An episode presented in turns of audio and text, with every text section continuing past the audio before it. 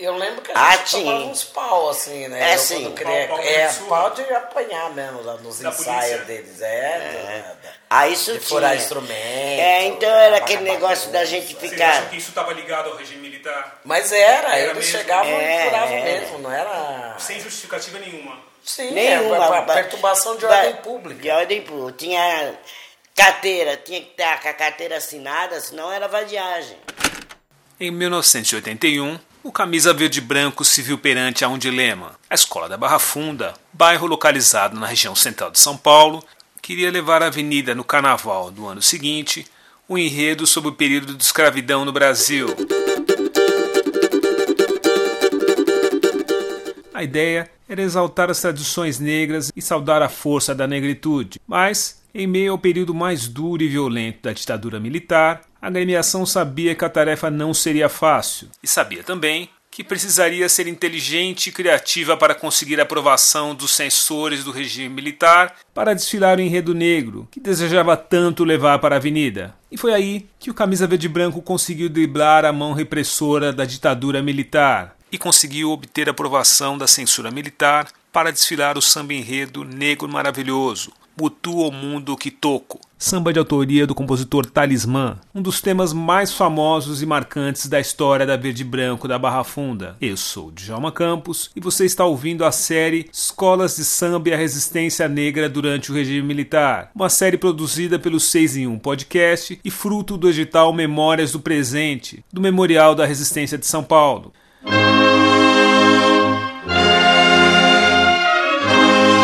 Para uma melhor experiência e compreensão do tema, sugiro que você acompanhe todos os episódios dessa série. Acesse os links e leia os livros que citamos aqui. Nesse episódio, vamos falar sobre a resistência da escola de samba Camisa Verde Branco. E para entender este capítulo da luta dos sambistas do Camisa Verde Branco contra a ditadura militar e a opressão do regime, eu fui até o bairro do Mirim, Zona Norte de São Paulo, para conversar com Magali dos Santos e Simone Tobias. Mãe e filha, a dupla de sambistas e ex-presidentes do Camisa, me recebeu em sua casa, um sobrado localizado em uma rua do bairro.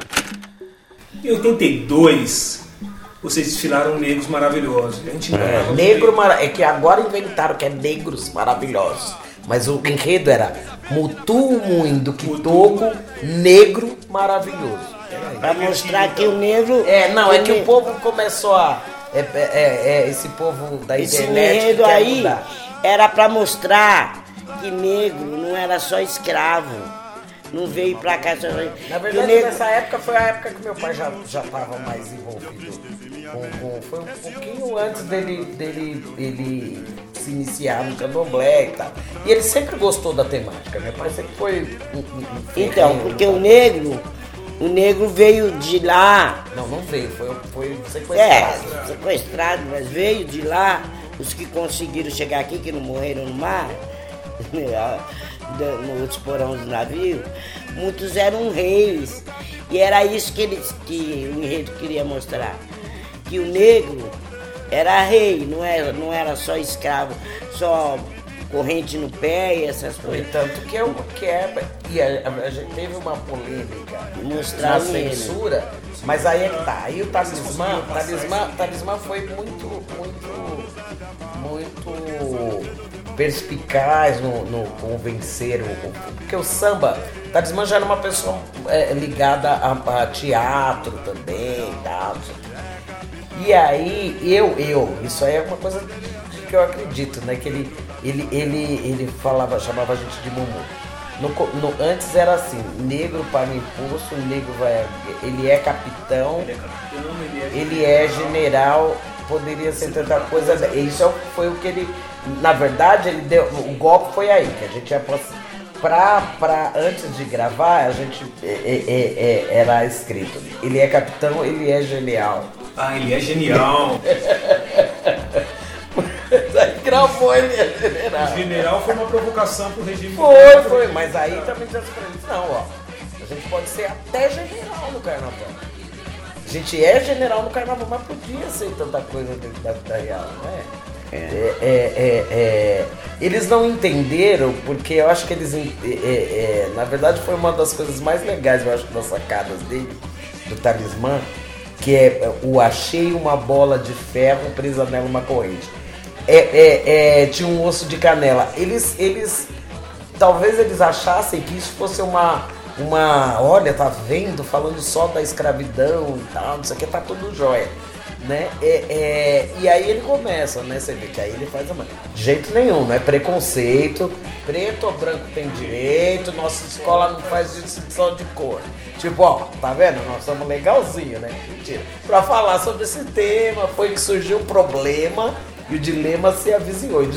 Quer dizer, como já tava, a ditadura já tava ficando mais, tipo, puta, não dá pra ser tão né, categórico com eles. Eu acho que a, a pressão internacional era tanto que tiveram que, que ficar de boa.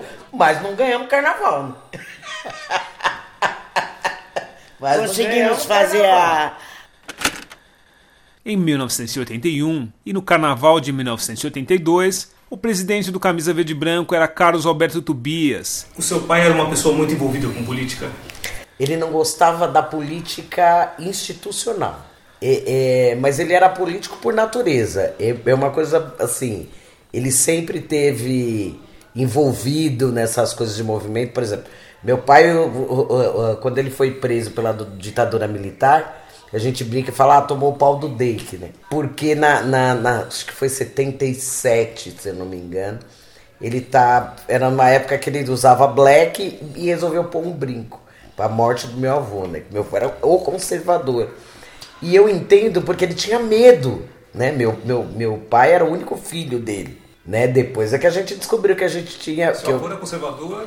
É, ele é, é era muito, mas era engraçado, era o jeito que ele tinha de sobreviver, porque ele, ele era é, é, ele era muito é, bravo, era muito rígido, era uma coisa muito engraçada que ele falava assim que o meu pai, ele falava que achava um absurdo meu pai ser um homem que não andasse de terno, só tinha uma, só andava de calça rancheira, né? E tênis, e meu avô odiava tênis, ele queria que meu pai usasse sapato de qualquer jeito. E meu pai era contramão de tudo. Agora você imagina ele de black e pôs brinco. Ah! As pessoas marcam o meu pai porque ele era uma pessoa, você, você quer ver uma coisa muito legal, João? É, que eu me lembro. Camisa foi a primeira escola a ter, que chama-se hoje de EJA, né? Que, era, que é a Educação de Jovens e Adultos, é, porque ele era muito voltado para isso, né? Foi a primeira escola de samba a ter um, um ambulatório, é, é, é, era chamava Mobral, mas é de, de, Educação de Jovens e Adultos. E de, de atendimento dentário gratuito.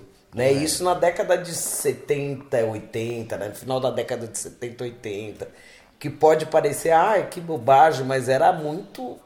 É, o acesso era muito limitado para nós. Carlos Alberto era filho de seu Inocêncio Tobias, que foi um mitológico sambista de São Paulo e primeiro presidente do Camisa Verde Branco em 1954, e que também ocupou o cargo de presidente da escola. Seu Inocêncio criou uma dinastia no Camisa Verde Branco. Além de seu filho Carlos Alberto, que faleceu em 1990, a escola de samba teve outros nomes da família Tubias que passaram pelo cargo da direção. Pioneiro do samba, Tubias é um nome fundamental para entender o carnaval paulistano. Magali, mulher de seu filho Carlos Alberto, dirigiu Camisa entre os anos 1990 e 2005. Simone, neta de seu Inocêncio e filha de Carlos Alberto, também foi presidente de agremiação nos anos 2000.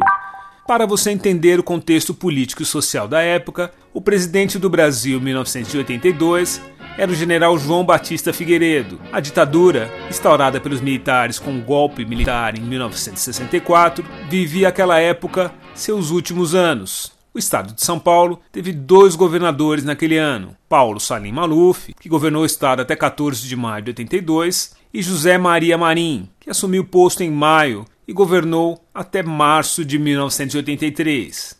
Durante o regime militar, o país não contava com eleições diretas e o cargo de presidente seguia na mão dos militares. As eleições eram em geral indiretas e marcadas pela presença de apenas dois partidos. A moeda do país era o Cruzeiro, e entre aquele 1982 e 1990, o salário mínimo perdeu 24% do seu valor. A cidade de São Paulo, na época, teve dois prefeitos: Reinaldo de Barros, que ocupou o cargo até maio de 82, e Salim Curiati, que ocupou o cargo de maio de 82 a março de 83.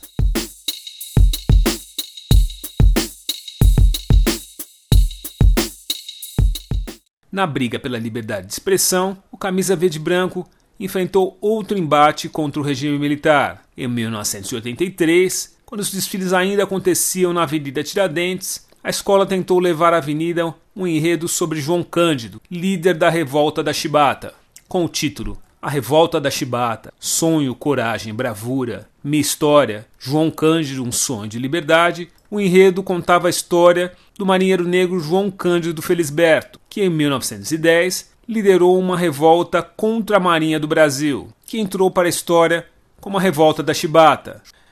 Você não podia estar tá vestir ninguém de como agora é, eu na Revolta das Chibatas botei todo mundo de marinheiro, não podia usar esse tipo de roupa, de roupa do exército. Uh, qual foi o ano que eu botei o povo saiu do com aquela 2005. roupa camuflado? 2005. Eu sou meio ruim de data. Né? Então, e esse tipo de roupa não 95, podia usar. 95. Entendeu? Não podia usar. Nada. Bandeira. João Cândido nasceu em 1880 e era filho de uma família que enfrentou a escravidão. Ele entrou para a Marinha com apenas 14 anos de idade. Antes da revolta da Chibata, João Cândido navegou pela Europa, América e África. Toda luz que me ilumina, que é pouca, agradeço a Maria. Cheguei no Rio de Janeiro bisonho, bisonho, não sabia nada, não sabia voar, não sabia andar, não sabia. Dou graças a Deus esta gloriosa cidade.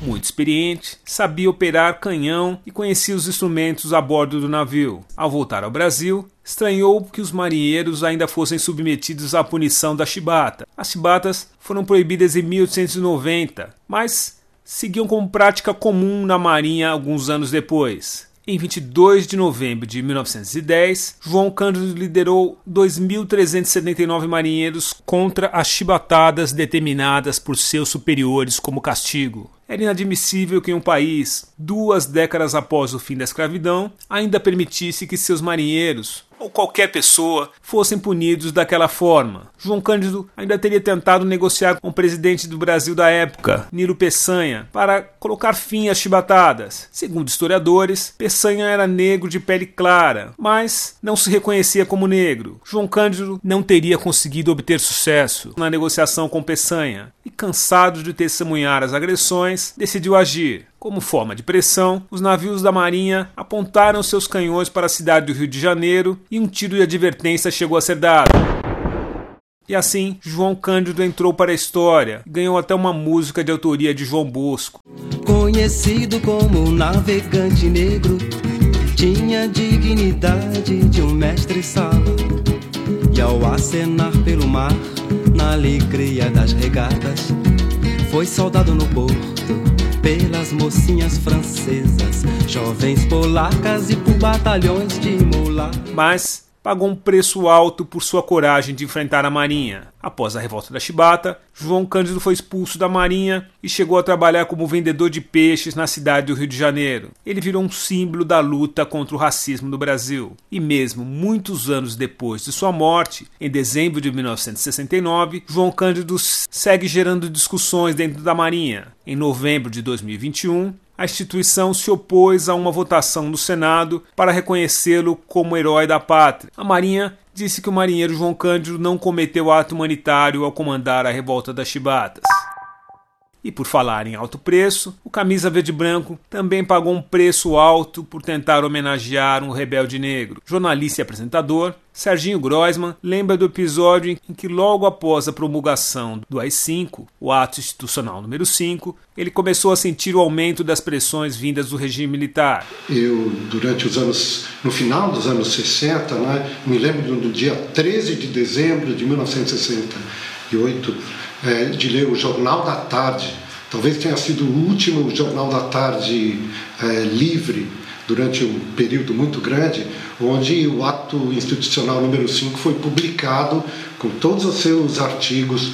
Eu, na verdade, achei que aquilo ia, ia ser ruim, mas não sabia, não sabia que ia ser tão ruim, tão difícil, é, com a censura calando é, a todos, né? Os jornalistas, a cultura, todo mundo, tudo, tudo, as ruas, que a gente teria uma perseguição política tão grande que é, teria que se lutar é, pela volta da democracia, pelas diretas. O AI-5, o Ato Institucional número 5, foi o quinto dos 16 decretos emitidos pela ditadura militar no período após o golpe militar de 64. E o AI-5 instaurou o período mais violento e sombrio da ditadura militar, com prisões justificadas, repressão e censura a obras e atividades culturais. Durante a vigência do AI-5, 181 parlamentares tiveram seus mandatos cassados. O ato também cassou direitos políticos individuais de muitos cidadãos. E tudo isso, claro, interferiu diretamente nas escolas de samba, que desde a ditadura Vargas no Estado Novo, entre 1937 e 1945, já sofriam com interferências do governo. Vargas, por exemplo, emitiu ordens para que as escolas de samba produzissem apenas enredos que exaltassem o país. E isso se refletiu em anos e anos de enredos que, apesar dos cenários políticos do Brasil terem mudado, evitavam abordar temas mais espinhosos. Seu Inocêncio Tobias foi dono do São Paulo Chique, uma importantíssima casa noturna ligada aos bailes e à história da cultura negra em São Paulo. E foi no São Paulo Chique que seu Inocêncio conheceu Serginho Groisman. Serginho Groisman era uma presença frequente na quadra do Camisa Verde Branco e se tornou amigo da família Tobias. Eu acho que a consciência política de, de, de, do meu pai, essa coisa toda, se formou justamente por isso. Ele tocava lá, mas começou a ser. Uh, uh, quem frequentava o São os Paulo Chique eram os universitários. da PUC. Então tinha uma Da outra. USP. Né? E para eles era um ato de rebeldia com a família, né? E onde estava negrada, né? Samba e reggae. É, era, era, era E, e- e foi aí que ele conheceu um monte desses eh, Serginho Groisman, eh, nessa época, que até na década de 70 eles se juntaram para fazer um monte de, de enredos, eles fizeram parte, o Serginho fala muito disso, né? Em entrevista ao programa Roda Viva da TV Cultura em agosto de 2020, o apresentador do programa Altas Horas da TV Globo lembrou do enfrentamento do Camisa contra a censura e a opressão do regime militar. Durante os anos 70, eh, me vinculei muito fortemente a uma escola de samba aqui de São Paulo, Camisa Verde e Branco, que tinha no seu Inocêncio Tobias e Nassinhá passado o bastão para o Tobias Filho, que era um maravilhoso gigante que nos deixou em 1990. Estou falando isso porque eu vejo que as escolas de samba elas já tinham no Brasil, aqui em São Paulo, uma atitude muito clara em relação à resistência. Tanto é que eh, durante o período militar um, um samba enredo, um, um enredo do, do Camisa Verde, que era a revolta da Chibata, é, foi proibido, foi censurado. E, e eu me juntei, me juntei não, fiz parte né, da história de quatro anos dessa escola que abriu suas portas para que temas diferentes como a Tropicália, o cinema novo, eh, tivessem uma discussão em, em toda a escola de samba. O Camisa Verde Branco só desfilou em enredo em homenagem a João Cândido no ano de 2003, já no Sambódromo do AMB, quase 20 anos após o fim da ditadura militar. Ainda depois que, o, que o Tobias morreu, aí eu resolvi fazer o, a revolta da Chibata pra, pra homenagear ele. Que ele Muitos sempre, depois. É, 2003 foi é, feito, porque ele queria muito fazer, mas não conseguimos. Porque Não era, tinha acesso à pesquisa, foi censurado. era... Foi Não censurado. conseguiram ter acesso a isso. Porque você tinha que, que mandar os enredos, os enredos, figurinos, tudo pra, Pro pra, censor, é. pra censura. Aí lá eles liberavam ou não. Como não podia, só se podia fazer enredo de contando histórias do Brasil.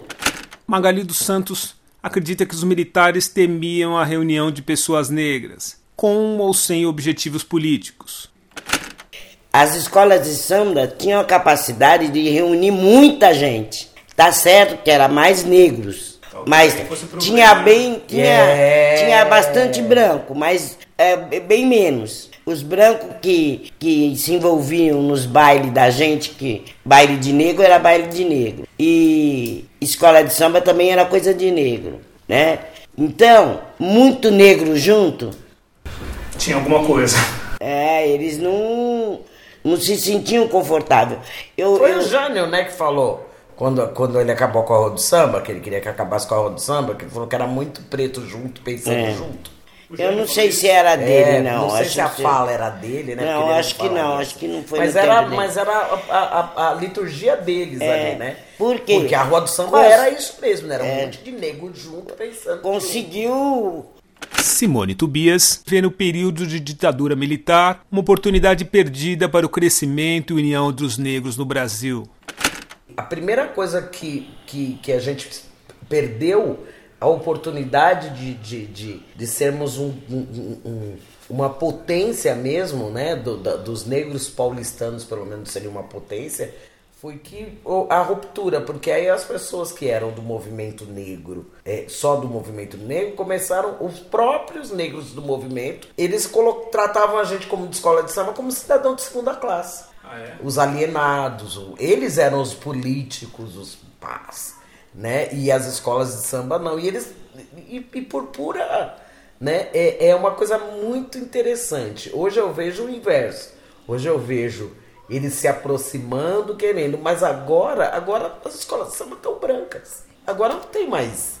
Pouquíssimas escolas têm tem, tem essa questão da, da- se preocupa realmente, Você acha que né? essa alienação que eles viam em vocês tinha a ver com os enredos, com o quê? Ou talvez é, é, é, com a. Com a é, eu, eu, eu acho, eu, eu, isso eu, né?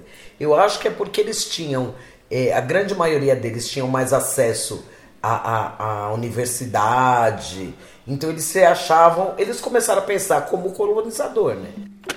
Você acaba de ouvir um episódio do podcast Escola de Samba e a Resistência Negra durante o regime militar, apresentado e produzido por mim, Djalma Campos, do 6 e 1 Podcast, e resultado do edital Memórias do Presente, do Memorial da Resistência de São Paulo.